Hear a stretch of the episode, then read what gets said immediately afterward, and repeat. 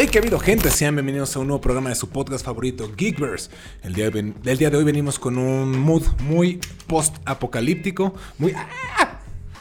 Aleja esa madre de mí. Uy, cabrón.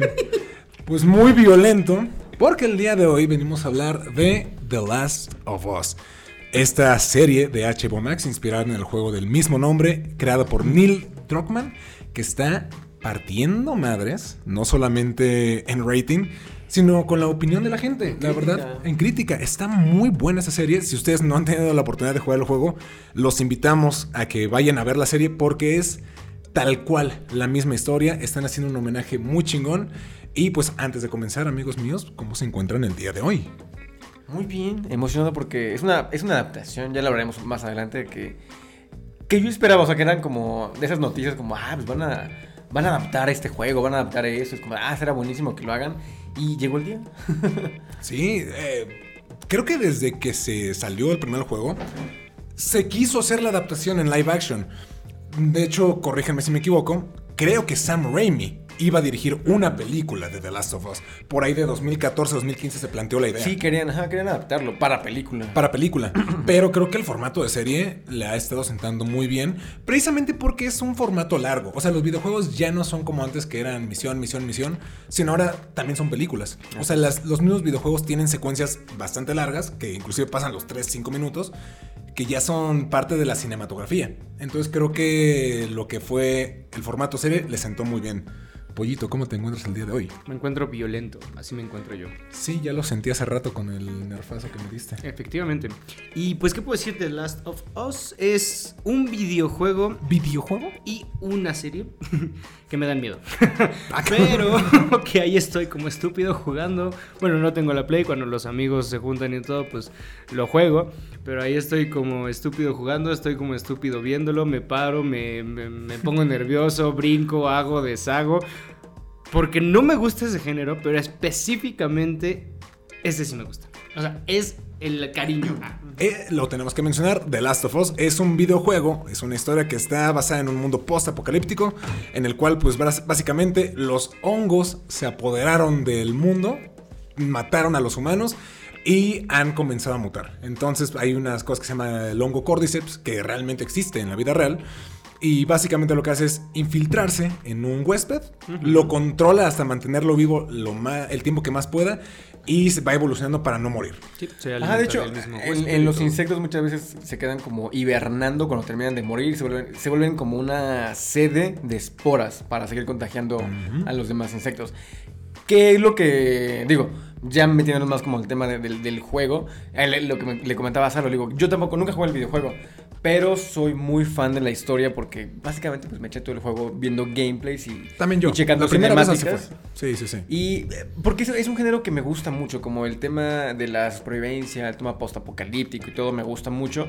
Y conecté mucho con el, con el juego. Entonces, este, sí, hay muchas diferencias porque el tema de las esporas en el juego, por ejemplo, están.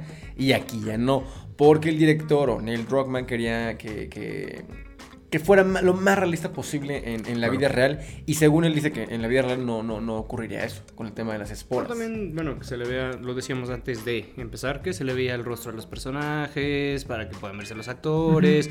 Digo, porque al final el juego eh, te puedes dar ese lujo de Está para eso. Exactamente, porque al final tú lo vives, tú eres quien lo controla. Si le tapas o no le tapas, sientes esa vivencia. Hay, en la película, juego, digo, por la misma naturaleza de, lo que es, que es jugable, tiene que tener un sentido entretenido y la perspectiva en la que vas al personaje. Sí, claro. Normalmente es en tercera persona, sí, ya, a mí la verdad eh, muchos me preguntan como de ¿por qué chingada madre ves eso si no te gusta? O sea, me dicen como, ah, pinche lógico, no, no ves estas cosas, pero este sí lo ves, ¿no? Como, ¿y por qué no ves los otros?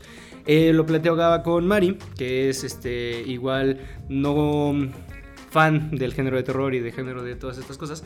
Y le decía que me gusta mucho como la el concepto, perdón, natural que tiene. O sea, eh, son zombies como lógicamente naturales, llamémoslo así. No es como un virus, no es tipo Guerra Mundial Z, no es tipo Resident Evil, no es tipo zombies malditos, de terror, del diablo. O sea, es como un, un zombie, un apocalipsis natural, como en lugar de ser algo que vino Satán y nos maldijo a todos, no es como de exactamente le dimos a la no es madre nada al sobrenatural. Exactamente, le dimos a la madre al planeta y el planeta que hizo sobrevivir.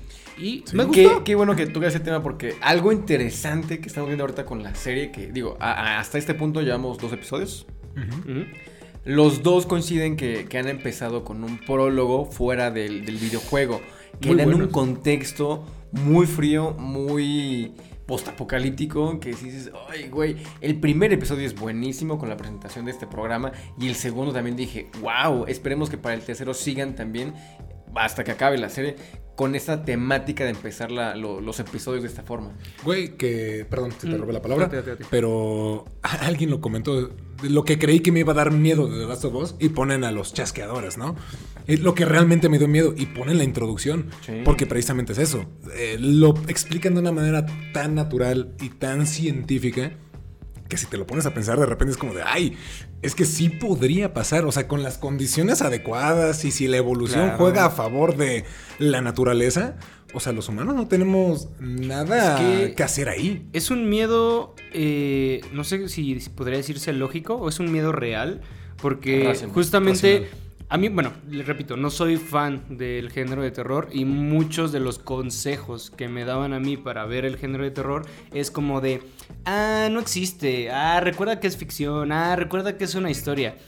Aquí, como chingados dices que es una historia y que es ficción? No, digo, no, no deja de ser ficción también, porque igual apenas veía que No, bueno, sí, o sea, me refiero, obviamente no es que el día de mañana se vaya al carajo el mundo, ¿no? Pero lo que voy es, mentalmente, eh, sí es como, bueno, sí, aquí es más improbable que salga el diablo y como Y mantenga creo todo. que llega en un momento excelente, digo, porque también venimos de una pandemia. Eso es cierto. Estamos Sí. en la, ahora que al final de, de una pandemia que, que lleva ya varios años. Tres años. Y creo que, por eso le digo, e- es un buen momento para, para que se estrene The Last of Us. Y también tiene un equipo detrás muy, muy talentoso.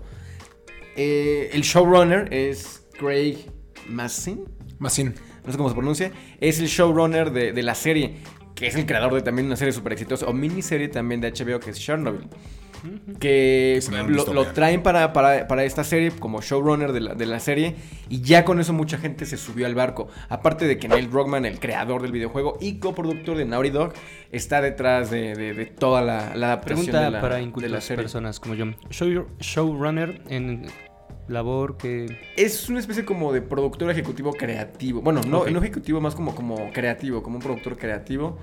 El que lleva como, sí, como las rentas creativas también.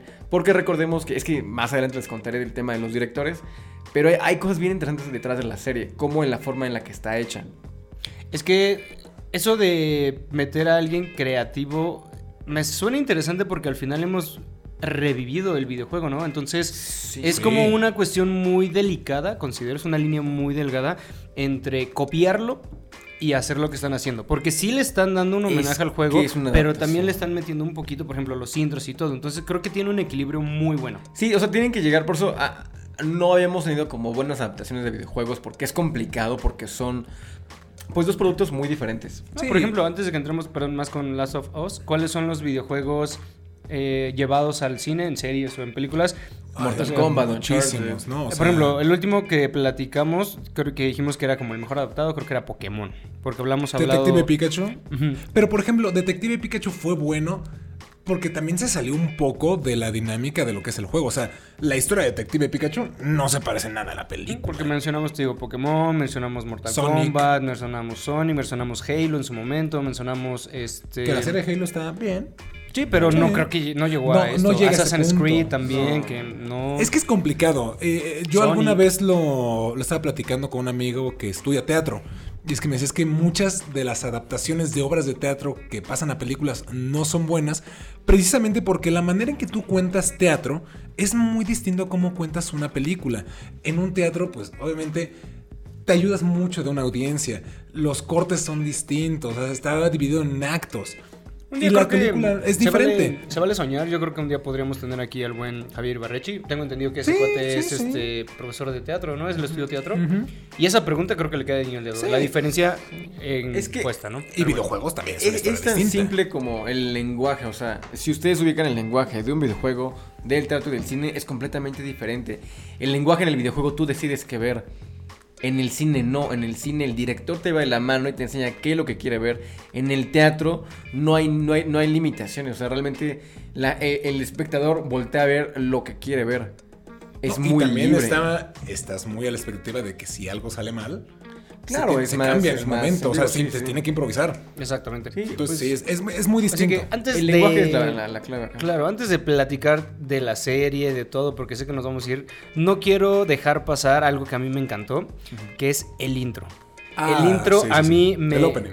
Ajá, el opening, pero me pudo fascinar. Yo de por sí me gusta mucho la, la música en guitarra, o sea, muy fan, por ejemplo, de Noches Barcelona, la música de Midnight in Paris, me encanta con esa guitarra. Cuando en su momento escuché el sonido, la guitarra del videojuego, me fascinó. Y de repente verla con esa intro, con ese hongo, con esa... Uh, me pudo. Me, me decía Amalia que es ella se le figuró mucho a algo como tipo Game of Thrones, donde va sonando Es y va haciendo. Justo, pero a mí todo me el intro el es intro mí me- House of the Dragon. No, el- también el de Game of Thrones, cuando van lo- saliendo la, Claro. los o sea, es que reinos, juntaron estas porque sí. ves que en House of the Dragon avanzan las líneas de sangre y se conectan como con, con toda la descendencia. Aquí avanza el, el, hongo. Exactamente. Expandiéndose por todo, Digo, por todo el. Algo la- que la- le puedo reconocer a, a Game of Thrones, porque específicamente es la música, fue que crearon un tema que se volvió icónico, ¿no? Aquí fue como, creo que al revés, más bien fue un tema que ya era icónico y escucharlo fue como, "Ah, si es eso, sí me emocioné. No, fue de, y es que, Sí. digo, qué bueno que tocan el tema de la música porque es lo que más me gusta de, de Last of Us. Es, es un compositor que a mí me encanta, se llama Gustavo Santaolalla, es argentino. Ah, pensé que español. el mismo que hizo la música de El libro de la vida. Trabajó en las películas de nuestro querido amigo Iñárritu, en Amores Perros y Babel. Y también hizo la música de Brokeback Mountain en, Ah, hace unos años. Es una pistola ese güey. Es, tiene música preciosa. Si pueden escucharlo, investigar más de Gustavo, es, es, es un güey súper talentoso. Es mucho de, de- de instrumentos más este, de cuerdas. Acústicos. Ajá, mucho más acústico. Chulada. Pero es la- la- lo que compone es precioso. O sea, e- es, es de los puntos a favor que siento que es un punto en contra en la serie. Porque la música original de, de The Last of Us es un álbum completo con temas muy cabrones. sí. Todo- chequen los dos álbumes de The Last of Us, el de la parte 1 y la parte 2. Están, están muy cañones. Y ahorita extraño mucho más música dentro de la, de la ficción. Porque la- lo tenemos muy presente Claro. en el intro. Pero de repente hay momentos en el que se necesita como el... O sea, que, que vaya como increciendo la música y que en, en ciertos momentos De tensión. que no está tan presente. De hecho, a mí, me- a mí me molestó mucho que... Digo, tiene sentido por ya cómo te lo plantean dentro del, del primer capítulo. Pero que en los trailers y en los teasers, en ninguno hubo música de Gustavo. Fue Mm. Take On Me, una, una- un, Sí, sí, sí, un, de- este, ajá. un cover ajá, de, de Take On Me, que ya después tiene sentido porque los códigos en el radio es cuando hay música de los 80 que todo se fue al carajo. Claro, claro. Y tiene sentido que ya tiene que ver con el final y ya después sabrán qué pasa con la, con la serie. Ay, pero sí. siento que por eso lo pusieron en el tráiler. Pero a mí me hubiera encantado que desde el principio lo anunciaran con Gustavo Santaolalla No, pero y fue- jugar con eso. Creo que fue una buena sorpresa, porque yo precisamente cuando vi el tráiler dije, ¿dónde está la canción del juego, Ah, güey? es que sí, güey. Yo sabía que iba a estar Gustavo en la serie, o sea, que sí Yo no sabía música. nada, o sea, realmente no investigué tanto sobre la serie. Entonces, cuando termina el intro y empieza el opening, para mí sí fue como una sorpresa muy agradable escuchar la canción del videojuego. Yo sí lo estaba esperando como de, güey, por Yo favor. por coincido favor, con Salo. favor. O sea, sí coincido que fue, fue una sorpresa agradable. Fue una emoción Sí. muy bonita el poder escucharla porque la verdad no me lo esperaba, ¿no? Yo, pues, no sé, simplemente creo que sonó muy obvio. Ya después cuando lo vi fue como, ok, sí, era necesario esa canción. Pero sí fue como de, bueno, no lo vi venir. Y también creo que es la línea delicada entre parecerse al videojuego y hacer también la serie, ¿no? Al final tienes No, que darle pero el, es el que matiz. La música es parte del ambiente de Pero es que, por ejemplo, en- videojuego, Mira, o sí, sea, sí coincido con pero esta parte, o yo sea- me iría más al sonido que a la música. No, pero sí no, coincido. O sea, sí necesita un poquito más de la música del videojuego. Porque tiene temas muy cabrones. Y es que, eh, ah, o sea, mi, mi- mi- no me queja, pero sí es como de, ay, como esa espinita que tengo, es que tienen a Gustavo en el crew, o sea, tienen a Gustavo en el equipo, al mismo compositor que el de los, videojuegos, de los videojuegos, al creador del videojuego, y siento que no terminan como de, de explotar todo ahí. Si ya lo tienen, ¿por qué no lo usan? Bueno, no sabemos si también es un tema de derechos. Que no creo porque PlayStation y Sony están dentro. De hecho, la producción es de Sony, es de PlayStation y de Naughty Dog. HBO es sí. únicamente distribuidora. Ok. O sea, el día de mañana se embuten con HBO y lo pueden Sí, pasar lo a pueden pasar a Netflix, Prime. a Prime. De hecho, es, es producción de, Wow. de- de Sony. Está Con Dog y interesante. PlayStation. Pero yo creo que fue, Por una- eso está yo creo que fue una buena adaptado. decisión que sea HBO. O sea, No, claro, güey. Está, está excelente. y la verdad, entre HBO. todas las plataformas que han salido, eh, la que nos ha dado series, desde mi punto de vista, más icónicas ha sido HBO. De o sea, Netflix perdió su oportunidad, Perdón, disculpa. Prime, perdón, igual Netflix. Pero creo que la plataforma que tiene las series con más calidad ahorita es HBO. Yo, de hecho, bueno, fue el, el- ¿cómo se llama? El high de Netflix y después contraté HBO y la verdad, pum, o sea, lo dejé. Sí. Después, conforme fue pasando el tiempo, ya tengo Paramount, tengo HBO, ¿Tienes tengo... Paramount? Sí, tengo Órale, Paramount, tengo HBO, tengo Disney, muchacho. tengo Star y tengo HBO. Y de todas las que veo, veo Y más tengo HBO. Movie, tengo Spotify. No, tampoco, no da. Pero, pero sí. O sea, HBO creo que es lo que más veo teniendo las plataformas. Sí, y qué bueno que lo No, sí sigue por el alcance güey. que tiene. Ah, les iba a decir rápido. Eh, ah, que no saben de dónde, dónde trabajó el showrunner Craig Mason, el, el creador de Chernobyl. A ver. Hágalo. Qué bueno que, que- que hizo Chernobyl para que tenga ese preámbulo y que fue tan exitosa, que estuvo tan bien la serie. Porque, digo, no es mala, pero es guionista de Hangover. ¿Qué pasó ayer? ¿A poco? Dirigió la- una película de superhéroes con Drake Bell. Ah, ok. Es Ah, guionista sí. de Scary Movie. O sea, si se dan cuenta, es como la misma línea de comedia medio absurda. Ajá. Y cambia a, a es- a este estilo que es en Chernobyl. Y, y que cambia totalmente. Pero y lo agarran ahorita para The Last of Us, que está muy bien. Lo hemos visto antes. El mismo Todd Phillips. claro, sí. Que hizo Hangover y ahorita eh, que ¿Sí? se aventó a ser Joker. Y es una de las películas. Bueno, una de las mejores películas inspiradas en un personaje de superhéroes. Claro. Del género de superhéroes. Sí, yo creo que Sí, podría... pues yo cuando, cuando me enteré, cuando estaba investigando, dije, órale, o sea, yo no sabía eso. Pasa mucho, está- pasa mucho con, está la- muy con comediantes que de repente pasan a un género más serio Sí. Y la revientan. A, a mí me sorprende mucho esa parte. Bastante interesante, no lo vi venir en cuestión de la comedia Sí. y el estilo Y- juntos. y digo, e- ese es el gran hacer también de, de- de la adaptación. Y qué bueno que esperaron hasta ahorita para la serie porque tienen al equipo original. O sea, tan solo con tener a Neil Druckmann, ya que es el, el creador de, de- de- de todo este universo de Last of Us, creo que es lo, lo mejor que pudieron hacer. Y por ahí entran cosas muy interesantes que igual y no saben, les voy a contar. Que cuando empezaron la preproducción de toda la serie, estaban buscando directores mucho más independientes, más autorales. No directores tan este, comerciales. Ok. Porque le estaban apostando todo a esta película. Bueno, a esta película, a esta serie. Y el primer director. De hecho, bueno, ahí hay como varias cosas medio interesantes y raras. Porque originalmente eran 10 episodios. Son 9 ahorita. En un podcast. Ahorita les digo cómo se llama. Este. Geekverse. Gran podcast. No, casi. ¿Dónde está? ¿El control perdido? El control perdido, ese, ese mero. No, bueno, en. en, en- ay, se me fue. no, no, no lo encuentro. La Liga de los Supercuates. Casi, güey. Ahí vamos, ahí vamos, dicen. ah, ya, ya encontré. Ajá, en, en un podcast hace, hace unos años que se llama Script Notes, el director creativo o el showrunner Craig Mazin dijo que eran 10 episodios y que estaban buscando 5 directores para dirigir los episodios de, de la serie. Y el primero, que es un director ruso súper joven, de una película que se llama Closeness. Ok. Y no me acuerdo la otra, ¿cómo se llama? La tengo también anotada por acá. Ah, bueno, no la anoté. Pero este lo, lo contrataron para, fi- para filmar los dos primeros episodios. Perdón, pero sí. O para dirigir. Esperaba la otra. Yo- aquí tenemos cara de es payaso es, es un, nosotros. es un director muy joven, es un director muy, muy joven. Hay que tener nuestra edad o menos, yo creo. Wow. O sea, es muy joven ese cabrón. Y es más exitoso que nosotros. Totalmente. Ay. Lo más curioso es que él abandona el proyecto. O sea, se Dirige sale. el primer episodio. Es lo que. Hay, hay muy pocas razón, cosas que no se saben. Y es que ahí les va. Él lo contratan para dirigir el episodio 1 y el 2. O sea, los que ya se estrenaron. Exactamente. Y él se sale por diferencias creativas. Y está muy cabrón porque hubo reshoots del primer episodio. Obviamente no pudieron hacer todo porque era muy Sí, caro. no, no. Y se dan cuenta, los dos primeros directores. El primero es Chris Massin, el showrunner de, de- del- de la serie. Y el segundo es el creador del videojuego, que es Neil Druckmann. De ahí cambian a los otros directores que vienen. Que son directores también que son directores de películas, otra vez, como de arte, de festivales. El primero es Alia Abasi, dirige una película que se llama Border, es iraní y dirige el episodio 8 y el 9.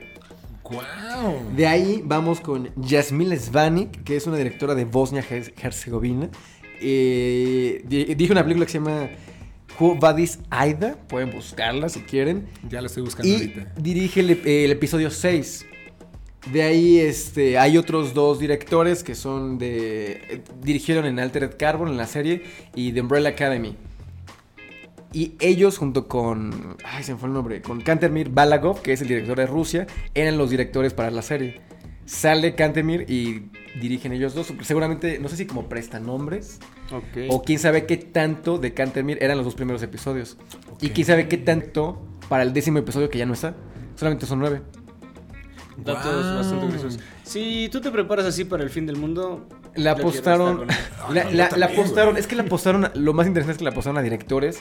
Justo como ese tipo de películas de, de festivales rusos y, eh, bueno, europeos y, y extranjeros. Para, para dirigir esto. Le Sí, querían dar una voz más autoral a la a serie. Es lo que te iba a decir. Considero que es para darle esa parte autoral, esa parte distinta. O sea, al final es una pandemia, es una cuestión global, ¿no? Donde todo el mundo se fue al carajo. De hecho, me gusta mucho que el inicio del primer. Si no lo han visto, un poquito de spoiler nada más. El inicio del primer episodio sea como exclusivamente, pues en. Supongo que es Estados Unidos. Quiero pensar que es Estados Unidos. Texas, exactamente.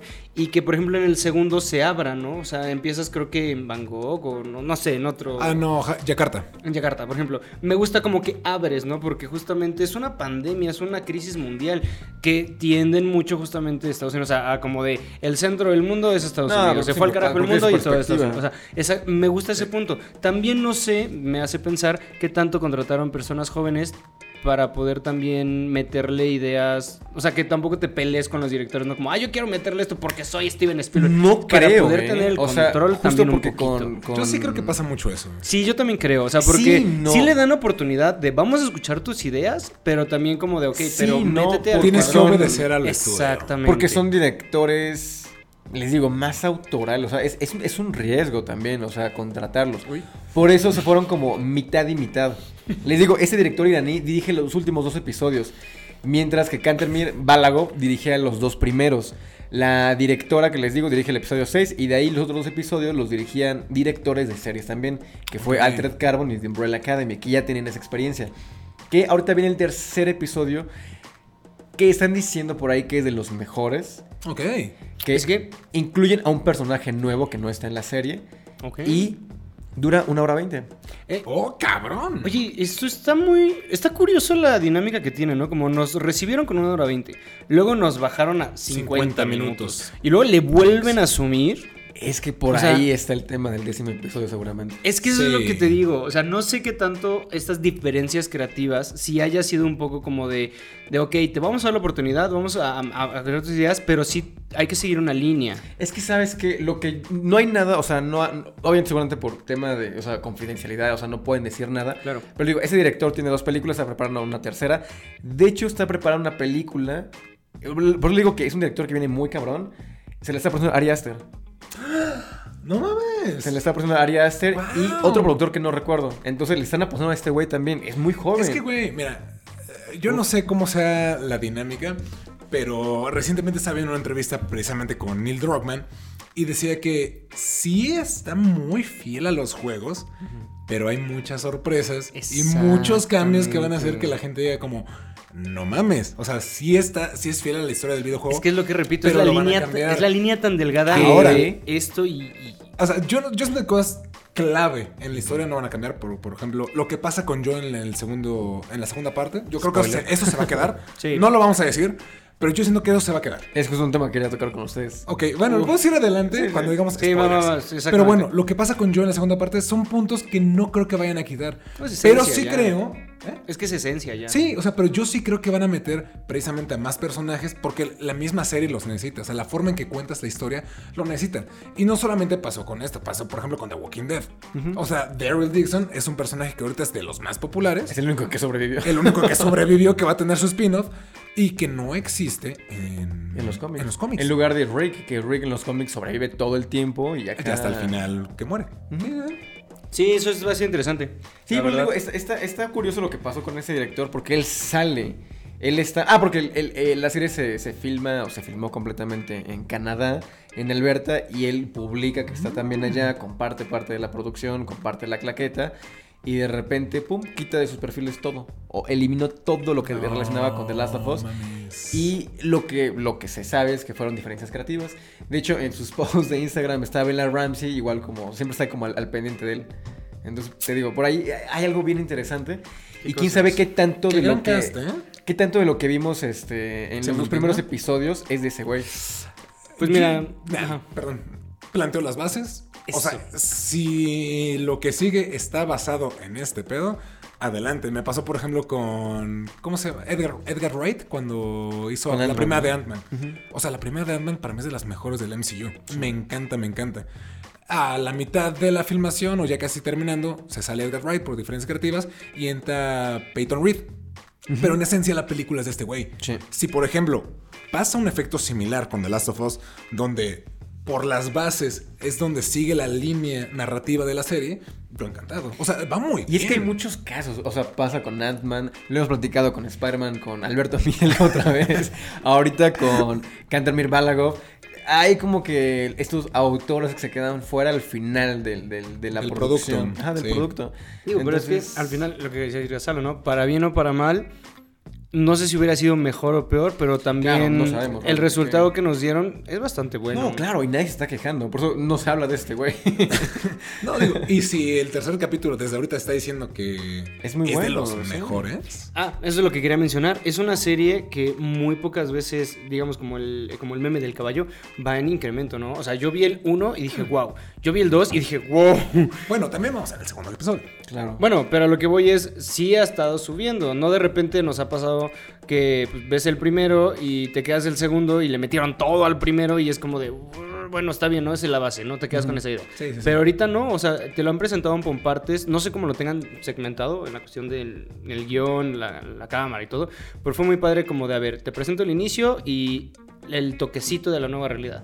Y luego ya te presento como los zombies, que fue como lo que se, se centró No, y- ahorita. y creo que lo segmentaron muy bien, o sea, porque el primero yo no veo otra forma de acabarlo como acaba. O sea, creo que termina donde tiene que terminar. sí, y el este- segundo también es como de, este episodio va a acabar con esto. Estoy Claro, seguro que va a acabar ahorita con- en este tercero. Sí. en este tercero justamente yo espero ver un poquito más de, bueno, ya vimos los zombies, ya vimos las sociedades eh, enclaustradas, llamamos así, toca ver un poquito de la sociedad corrupta. Güey, pero es que de... hecho es lo más chingón y lo que me gusta por esta parte de las luciérnagas, ¿no? O sea, hay un comentario que está muy presente en redes ahorita que toma mucho de... Lo compara con The Walking Dead. Es, es imposible no Es compararlo. sí. Sí, no. sí, sí. No, no, es completamente Muy distinto. distinto. Pero es imposible no compararlo porque ambos tratan un tema de zombies, un post-apocalipsis. Y decía, me recuerda mucho a The Walking Dead, pero las mejores partes. O sea, no solamente, o sea, sí es como el apocalipsis zombie, pero lo más interesante es cómo rea- reaccionaron los humanos al fin del mundo y cómo se están adaptando a este pedo de los hongos y cómo están sobreviviendo a esto.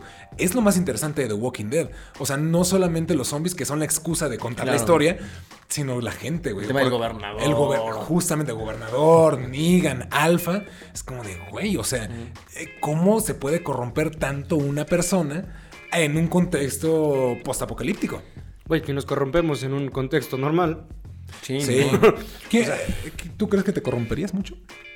Te voy a ser muy sincero, yo no sé si sobreviviría, desde ahí me pongo el asunto, güey. Ah, bueno, sí, tú te quedas como congelado, ¿no? Güey, me da miedo verlos. Yo cuando a esa madre. O sea, por ejemplo, un pequeño spoiler, ¿no? Eh, bueno, spoiler o no spoiler, porque al final el videojuego te spoilea muchas cosas. Pero esto de los. Ahí se me fue el nombre, los Chasqueadores. chasqueadores.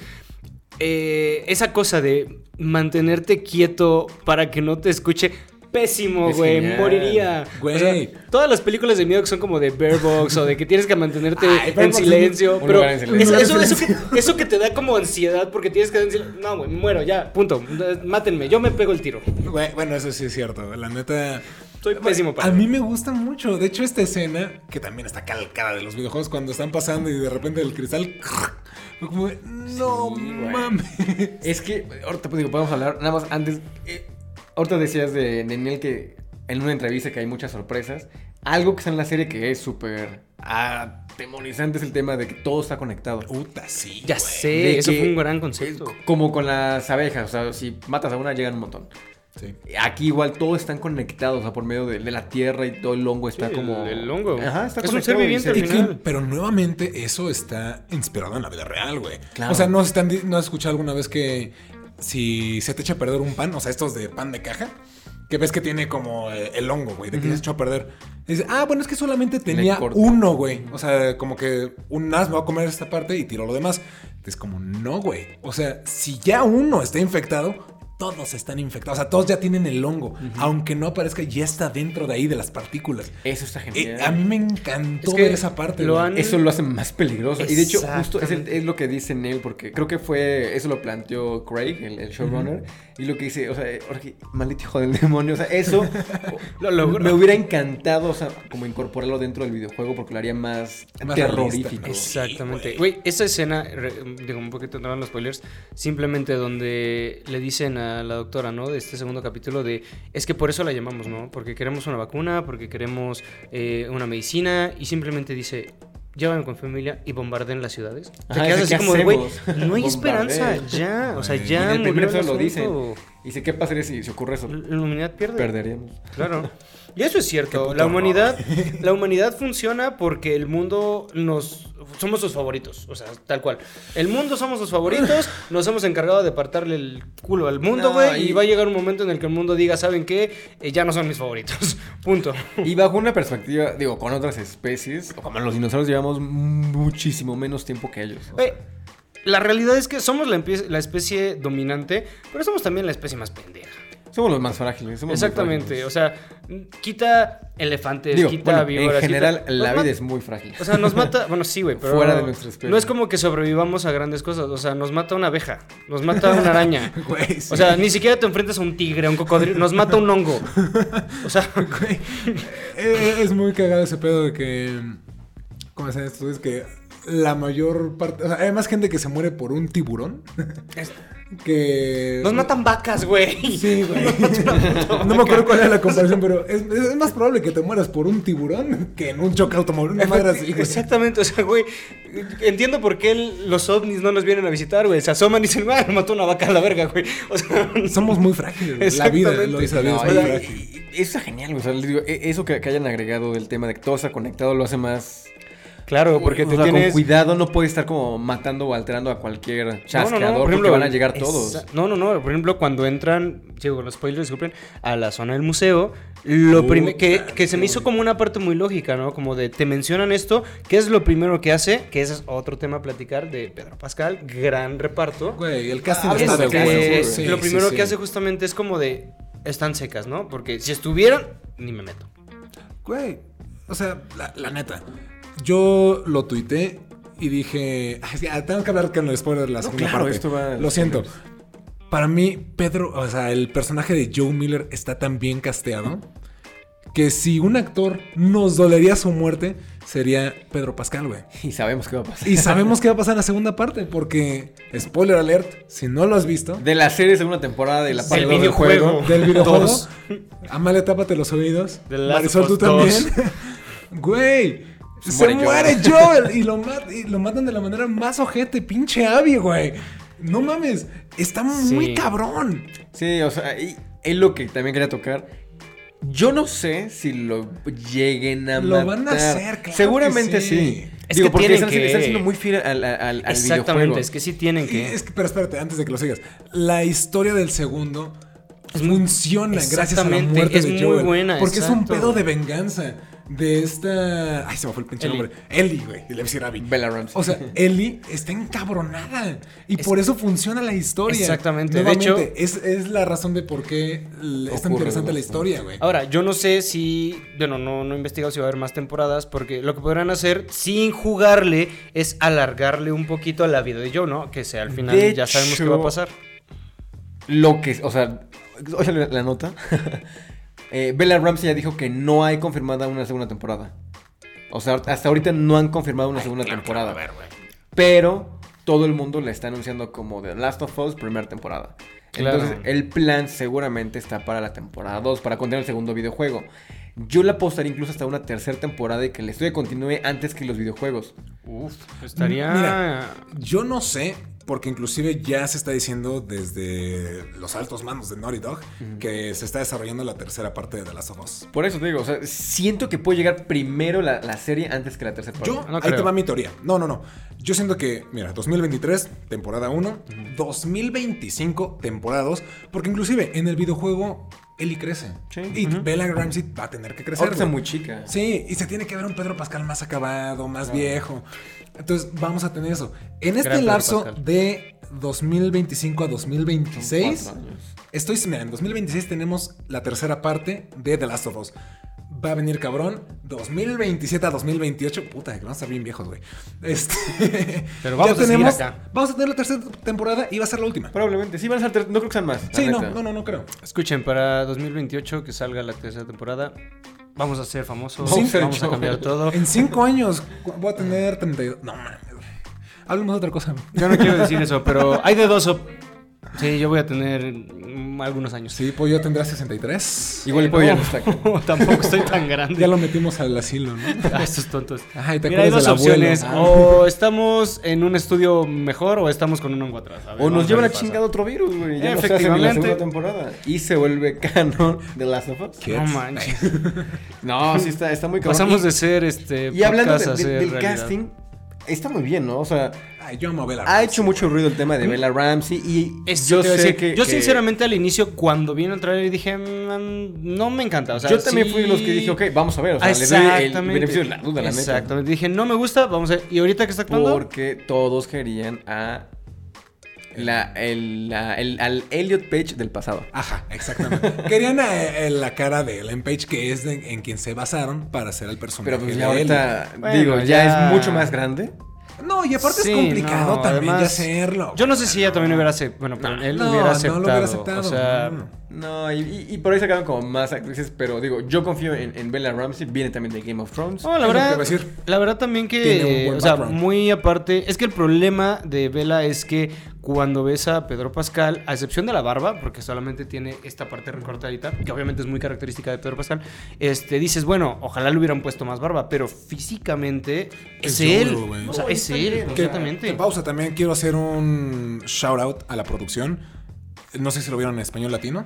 Ah, quería tocar ese punto también. Güey, sí. Yo no lo he visto en español. son las voces originales del videojuego. Güey, sí, Qué sí. pinche belleza. O sea, ¿Sí ver- son ellas? Sí, Es que yo lo he visto en inglés, la verdad. Y también otra cosa, el personaje de Marlene, la misma actriz que le da vida en el videojuego, Es- es, la actriz en la vida real. Guau, ahora voy a volver a verlas, pero en Está español. muy cabrón, güey. De Está hecho, él, muy él lo quería, él lo quería tocar porque, digo, yo también los gameplays los vi en español latino. Pero el doblaje de Joel es Adrián Wozniak, no sé cómo se pronuncie. Y Ellie es Mariela Centurión. O sea, son los mismos de- del- del juego en latino. Y creo que días antes de la elección del primer episodio pusieron como de, oigan, si lo ven en, en- en- en español, van a lograr identificar este, Las voces. Las voces.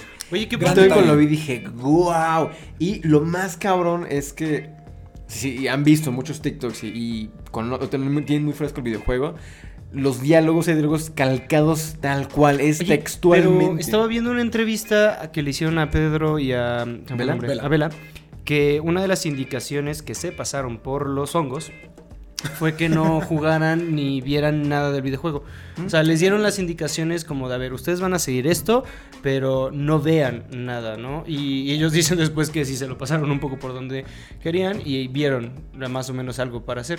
Entonces, también se me hizo interesante esa Esto parte, es ¿no? bueno. Como de... Mira, a mí algo que me gusta mucho es cuando de repente, cuando castean un personaje, bueno, más bien a un actor para un personaje, en este caso una película de cómics, siempre está la foto filtrada de, uy, se compró el cómic de Amazing Spider-Man y este, se está preparando para el personaje. siento que es muy bueno porque obviamente te enriqueces de la parte original, de la fuente. Pero también siento que es muy bueno cuando llegas y no tienes como este background. Yo Porque te dejas guiar mucho por la visión, en este caso de lo que puede ser un Neil Rockman, de lo Claro. que quieres hacer y lo que quieres mejorar. Porque obviamente cuando terminas un producto, tú siempre sabes que pudiste haber hecho algo mejor. Y lo ha dicho en las entrevistas, yo hubiera cambiado esto, esto me gusta más por esto. Entonces esa parte está muy bien porque si no sabes nada, puedes moldearlo a la manera que tú gustas. Sí, sí, sí, digo, yo también creo que va un poquito con el tema de los directores, de esa oportunidad creativa que les daban para que no fuera tan apegado, pero bueno, ¿no? Eh, bueno, no sé cuánto tiempo nos quede, no quiero, Muchísimo. no sé si lo tengan todavía ahí, Eh, no quiero dejar pasar eh, cosas impresionantes como, güey, la fotografía, Es que podemos hablar de, de- de el lo, de tan bien que está, el- los zombies. que está adaptado. Yo el primer episodio, eh, porque es lo que más he visto repetido, porque soy muy fan de cómo empieza el juego, con toda esta parte de, de, de la hija y cuando se desata. Es que Si yo estaba de hablando justamente con es Salo y estaba hablando con Amalia que un propósito que tengo es ahorita volver a ver justamente los gameplay, pero como a la par, ¿no? Del videojuego. O sea, cuando, en el momento en el que Claro. llegue al punto, hasta ahí le paro, para justamente volver a la comparación. Ah, adictivo O jugarlo en. Steam. Exactamente. Próximamente en Steam. Sí, eh, eh, perdón. Si ustedes no han jugado el juego y tienen PC, eh, en marzo, no sé qué día exactamente, va a salir para Steam el juego de The Last of Us, la primera parte Pues remasterizada. el final de temporada es el está. 12 de marzo de la serie. Esperemos que. Son unos genios, güey, de la mercadotecnia. Metieron todo.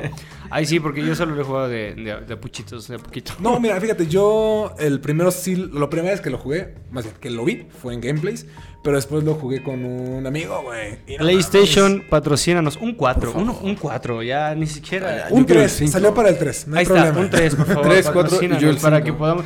Te juro que vamos a ser fieles, te doy todo. Vamos Yo a soy fan diario. de Spider-Man. Aunque no lo he terminado. padres. Sí, por favor. Pero bueno, sigamos. Sí, sí, sí. No, la verdad, y también retomando lo que están diciendo, hay eh, escenas que también están calcadas del videojuego. claro. Eh, eh, Eso es Este lo que iba porque final, el- güey. Yo me quedo con el principio, con toda la secuencia de- del- del coche cuando salen. Es lo mismo. De hecho, ah, tengo tan marcados los, los diálogos justo en latino.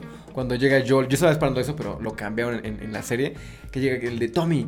Y no sé qué, porque está hablando por teléfono. Ah, sí, sí, sí. Y llega con su hija y le dice, aléjate de las ventanas porque están los vecinos. Y mata al vecino dentro de la casa porque se mete aquí o corre afuera. Exactamente. Pero dentro del coche todo es igualito. De hecho, Cuando pasa. cuando pasan por el, por el anuncio, se van hacia la derecha y El bajan. granero. Todo. Güey, el mismo militar. Lo del militar, lo que me gustó más acá en la serie es el tema de cómo se destruye el coche, cómo se detienen. Porque aquí es por un avión que se cae. Vemos a todos los zombies corriendo o a la gente corriendo y ¡pum! Explosión a contraluz y una parte del avión choca y los... güey, o sea, genial. también yo lo decía. O sea, si nos hubieran dado una primera temporada o la mitad de la primera temporada de cómo valió madre el mundo, puta, yo hubiera estado encantado. Yo. La narrativa que se aventaron en esa primera media hora fue de, güey, dame más, quiero saber más. Y de repente fue como el salto 2023 y yo de, no, güey. Bueno, pero es que también Quiero conocer es- más. Es que mira, era la oportunidad también de explorar Claro. esa parte, pero por algo no lo están No, haciendo, no, yo también creo o que- sea, yo estoy bien con la Está decisión. funcionando igual. O sea, Mira, está muy si me lo hubieran dado, yo hubiera estado encantado. No me hubiera quejado, porque está muy bien contado. No, claro, pero, Pero también si fue no lo parte. hicieron, fue por esto algo. fue parte, exactamente, fue parte del éxito. Sí, Sí, Porque la gente lo que esperaba, o la mayor cantidad de personas esperaban justo ver el juego tal cual en una serie. ¿Qué? Y lo que están haciendo. Que es lo Sí. que está funcionando perfecto, lo que dicen. Las perspectivas desde. O sea, que lo siguen como en tercera persona, es igualito. Me encanta el detalle de que. O sea, en el videojuego es normal por la parte de la juga- jugabilidad, pero acá se quitan su mochila y meten su lamparita o la sacan. Y otra vez se la vuelven a poner. Sí, o la aquí- comida. Me encanta ver el tema de Tess cuando se lastima, se está vendando el pie. Es como de, güey. Güey, Son que cosas se, se curan con vendas. Qué bien lo aterrizaron. Claro, son cosas como muy. que te hacen sentir ahí, ¿no? Que son detallitos. Es ese cariño que le meten Sí, juego, diálogos, todo. Obviamente Claro. van a quitar la parte jugable en lo que tienen que buscar una tabla o ponerlo o De explorar. hecho, Sí, Está algo, bien. no lo he visto tanto ahorita, no me desagrada, pero el videojuego es mucho de poder maniobrarlo y tiene muchos movimientos y tiene muchas cosas que entonces yo lo pasaría a las coreografías de la serie, ¿no? ¿Cómo van a ser las, las coreos? ¿Alguna Es que que otra? son pequeños detallitos. Sí. Estaba viendo también el tema cuando, en el segundo episodio, cuando Joel la empuja a Tess, que le pone así. Igual en el videojuego hacen lo mismo. Es como de, güey, O sea, no sé quién es el que esté o quiénes estén detrás. buscador. Es, es que no sé quién esté detrás de eso, pero son detalles que al final O el mismo funcionan. Neil Druckmann. Sí, sí, son los productores del videojuego. Porque está también, Claro. o sea, porque no, no es exagerado ni tan obvio. Son como pequeños guiños que dices como de. Inserte meme del Leonardo DiCaprio. Es que es eso, es como, de, Sí. güey, qué, qué bueno eso, porque no se siente exagerado ni metido a la fuerza, es como Sí, muy no. natural y está bien padre. Además, algo que me gusta es que te invaden varios sentimientos. O sea, cuando yo vi el primero y el segundo, te da, por ejemplo, spoiler otra vez, eh, la escena del niño te da nostalgia. Uy, sí. La escena de cuando están quemando los cuerpos te da hasta, Tristeza, hasta güey. pues es que humanizan, güey, humanizan ¿no? más a los personajes acá. Es que No, no es pues lo dicen, no lo puedo hacer yo, güey. Exactamente. Hay, hay escenas en, tanto en el videojuego como ahorita en la serie que te exploran en la parte sentimental, ¿no? Si ves a una sociedad y dice, "Ella está chacha mierda, y ves a una persona cansada y te sientes cansado y E- sientes exploran más el y carácter de, la miedo. sociedad, güey, el tema del policía también, o sea, porque en el juego pues, no hay como una relación tan cercana con los guardias o los policías, y aquí sí. Sí. Claro. De hecho, desde el principio y todo, porque en la segunda mitad del primer episodio son muchas cosas nuevas. El tema más de la relación de Tess y Joel, duermen juntos, al principio trabajan también, con el tema de los cuerpos, el niño, tienen cosas que van enriqueciendo mucho más el, el La universo construcción de The los personajes también. Sí, no, y mira, creo que va por un buen pacing la serie. O sea, creo que no ha tenido un momento en que diga, ay, qué hueva, o métele más velocidad. Que sí pasaba, por ejemplo, con The Walking Dead. Claro. Que era. Ah, es que sí hay más era-. Mira, la neta, The Walking Dead es, es muy bueno, güey. Pero también tenía como era. Te empezaba muy cabrón el episodio, seguido de 30 minutos de hueva, literalmente de ver una granja. Y después es- terminaba con algo muy cabrón que te quería hacer ver el siguiente episodio.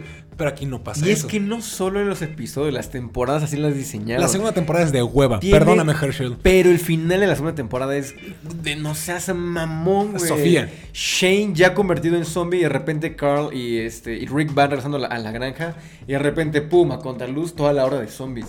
Yo dije, no te pases de lanza, güey. Quiero ver más de este pedo. El siguiente episodio, todo explota.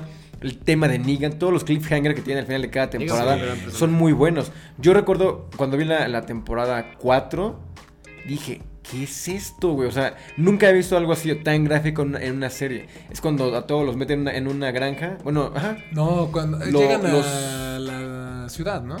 No me acuerdo muy bien qué, qué lugar es, pero que los tienen hincados. a todos los tienen hincados así, en un, en- y les abren el cuello Sí, y todos sí, los, sí. los van vaciando. Y dije, no seas mamón, güey.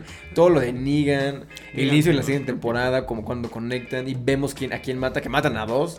Fue como Ah, de, wow, mamada, güey. Yo lo tengo que decir, es que el número 100 de The Walking Dead en los cómics es cuando matan a Glenn, güey. Sí. Y Glenn siempre fue mi personaje favorito. Y chillé leyendo ese cómic, güey. Siempre matan al favorito, siempre. Sí, Aquí güey, no, murió, no no, nada más Glenn. Igualito, güey. Abraham también, ¿no? Abraham No, también. Pero esperemos que The Last of Us haya aprendido de, de las otras series Lo saben, post-apocalípticas. ¿eh? Lo saben. Lo Están que conscientes. sí, y además tienen, se ve. tienen la ventaja de que tienen el videojuego completo y fue un éxito. O sea, es, es- tienen muy buena crítica el videojuego.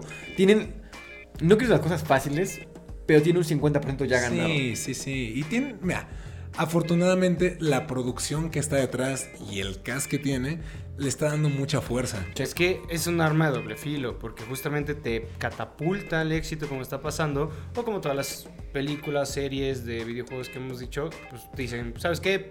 Me voy para allá". Pero mira, ya lo hemos dicho antes en este podcast y si no, vayan a ver todos nuestros programas, tenemos como 63. Poquitos. No, pero la siguiente gran ola de adaptaciones van a ser los videojuegos. Y ya hemos venido de una muy mala serie de adaptaciones, Sí, como por ejemplo Resident Evil, cierto. que van a aprender de esto. Ya estamos viendo cómo se debe adaptar un videojuego a una serie, a un a- Al al formato cine. ideal, ¿no? Sí, Claro. sí, sí. Entonentonces yo siento que va por ahí. Beowulf, Yo- ¿te acuerdas de Beowulf? Ándale. Yo, yo estoy seguro que se viene otra adaptación de Resident Evil, pero ahora sí va a ser buena, güey. Sí, y el universo de Resident Evil es muy rico, güey. Yo quiero hacer mi carta bueno. santa, quería cerrar con esto, pero por favor, hagan una adaptación de Red Dead Redemption 2. Por También se favor. viene, también se Por viene. Por Left 4 favor, un, un western, o sea, ambientado. De por sí, la historia del, del juego, que es una precuela del primero, Es es, es precioso. Visualmente es, es muy lindo. Y también está dentro como de esos videojuegos como de, de culto dentro de- del No, gaming. además de los más eh, abiertos, llamémoslo así, en cuestión de que no, de que puedes explotar tanto, porque es un juego tan grande, es un Arthur juego Morgan. tan amplio, que tienes mucho de dónde agarrar, ¿no? Hay videojuegos muy complicados porque al ser tan chiquitos o ser tan, tan misiones, llamémoslo así. Lo- va, pues va a ser un deja. western, va a ser el resto de un western. No sé si serie, a lo mejor una película. Pero estoy, Pues, se adaptará muy estoy bien. seguro que van a adaptar Red Dead Redemption 2. Eh, zombies, ¿qué tal los vieron? ¿Qué tal las adaptaciones? El sonido, o sea, ese Ah, sonido característico. Ese momento donde dicen todo silencio, me estaba viéndolo justamente y antes de que salgan eh, los chasqueadores, mm, spoiler otra vez, ves que se escucha cómo se cae la casa y la madera crujir. Ah, sí. Bueno, Yo estaba sentadito y entonces empiezo a escuchar como... Me paré en putiza y empecé... Dije, ahí vienen, ahí vienen. ahí vienen". Y me decían, es madera, no es. Y yo, ahí vienen. Y sí, ahí fue. vienen". Y yo, Sí, no sé si es, sí, es. A mí no me No, engañan. está, está muy padre. Yo, sinceramente, a mí me gusta como el zombie clásico. El zombie que es muy humano, muy ensangrentado, como lo de The Walking Dead. Y la primera vez que yo conocí a los zombies de, de The Last of Us fue como de, ay, no sé, o sea, sí están chidos, son más, son más monstruos que zombies. Es que no bueno, a mí me gusta esa parte, justamente por eso la veo, porque no lo veo tan monstruo. Sí es deforme, porque al final es como esta eh, simbiosis entre el cuerpo y, Y el hongo. y el hongo, pero sí me da como muy, pues sí, muy hongo, ¿no? Como muy champiñonesco este, esta situación, y a mí sí me suena bastante... El cabeza de champiñón. Exactamente. Pero además también, güey, tienen que aceptarlo. Ver un zombie en el videojuego, el cómo se contorsiona y verlo en, en- en la serie, Que lo que se viene, ¿eh? o sea, porque ya lo dijo Joel en, en- en el segundo episodio que hay zombies que duran días. Y hay otros que llevan desde que empezó la pandemia. que son los. ¿Cómo se llaman los grandotes? ¿Se me fue el nombre? Ay, los gordos, no me acuerdo cómo Esos. se llaman. Ay, después sí. va a haber un TikTok seguramente por ahí. Sí. Ay, que les- les voy a explique poner el nombre. toda la evolución de los zombies.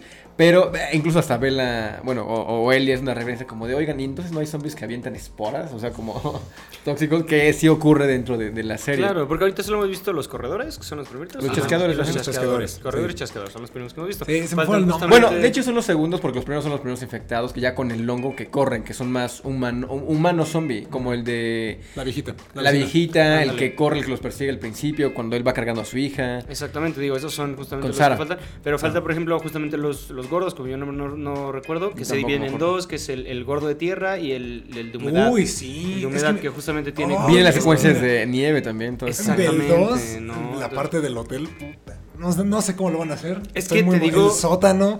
Se vienen cosas muy interesantes, la neta. Es que te digo, en general, el juego tiene adaptaciones muy padres eh, biológicamente hablando. Sí. Que llevarlas a la pantalla grande y verlas también, a mí me emocionó. Me, aterri- me aterrorizó, pero me emocionó. Sí, es que es un constante. Digo, yo el primer episodio estaba como de no te pases de lanza, güey. Si lo hicieron. o- eh, fue, Y van a seguir, van a seguir fue por una, una, una Fue gozadera. un boom. Bueno, no Ah, sé. eh, mi único pero que yo le pondría.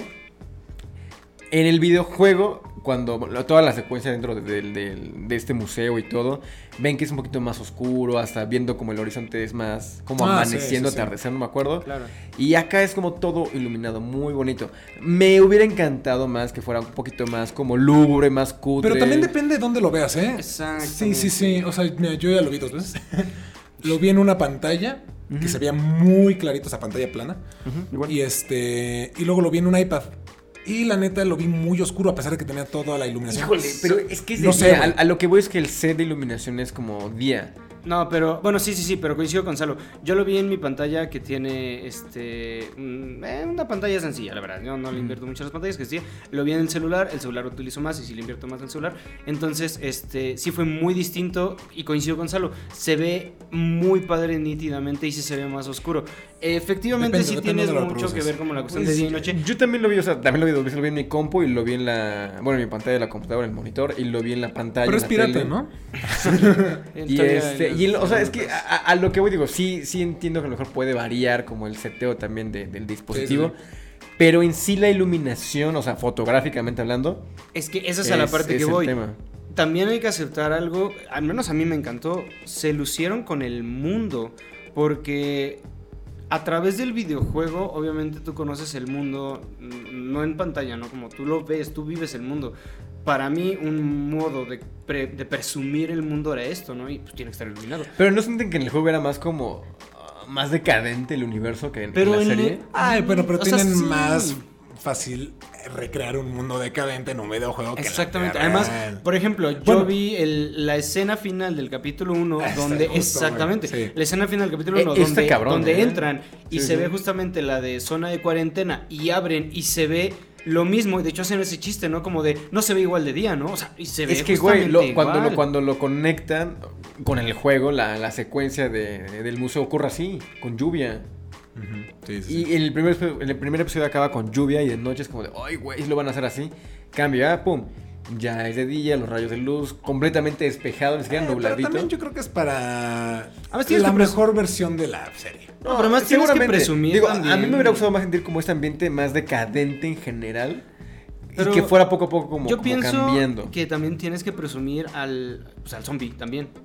No, claro, sí, sí. O sea, tienes que y se puede hacer de noche, se puede hacer, de día, se puede hacer en cualquier, Por eso- con cualquier se lo, set. Se lo deben de estar guardando para algo más adelante, güey. O sea, Sí, un final de seguramente. temporada oscuro, con lluvia, No, te y- tiene más en tensión. Y más es una queja de capricho. A mí me hubiera gustado Sí, verlo así, sí, pero sí, no está sí, mal. sí, o sea, sí, está perfectamente. Eso sí, tendemos mucho a decir eso, pero siempre es porque está No, muy es meramente, bien. es meramente capricho. O sea, y el, el- por ejemplo, cuando aparece Ellie en el segundo, en el segundo episodio, que le está vigilando Joel y Tess, es un contraluz que nada más le ilumina a ella. Claro. Que no se hubiera podido si no hubiera sido con el set de día, así, con todo el, el cielo despejado. Entonces tiene cosas muy bonitas, pero digo, eh, es puro capricho. Sí, sí. Te entiendo. A, a mí me gusta Pero- mucho la serie, soy muy fan de, de todo. Sí. Les digo, amo la música igual de Gustavo Santaolalla. Investiguen más de ese güey. Espero que metan más música de él. Y Creo ya, que podemos hablar con eso precisamente. O sea, realmente Sí. es un producto muy bien hecho. Sí. Claro. Que nos emociona hacia dónde va. No, pero además lo que te voy a decir, todo lo que hemos platicado de dos capítulos. O sea, y sabemos que la historia, al menos del videojuego, que son dos videojuegos, es enorme. Sí, O sea, que va a enorme. estar interesante cómo lo meten solo en una sola temporada. Porque lo dijeron. Sí, el- la primera temporada es el primer, el primer este videojuego. Vamos a ver qué tal resulta. Hasta ahorita van bien. No, va muy bien. Sí, y, y- va a ir mejorando. Y por Digo, lo que he visto de crítica y gente que ya ha visto la temporada completa, es que así como ¿Hay gente que lo ve completa? ¿Ya? Hijos de ¿Y por qué no somos nosotros? HBO, por favor. Ya les dieron como. Mándanos. O sea, mandaron un screening para, para ver toda la temporada, los nueve episodios. Episodios ah, incluso con, con algunos efectos sin terminar todavía. Claro, claro. Pero la gente que ya la ha visto completa, de un, Wow. de, de- de un crítico que, que me gusta mucho, que es Andrés G. Calvo, le mando un saludo hasta España. eh, lo que dice que, que el, primer, el primer episodio es como de, wow, está muy cabrón, ojalá no baje. Y lo que dice, nunca baja, güey. O sea, así termina, o sea, termina muy Nice. bien.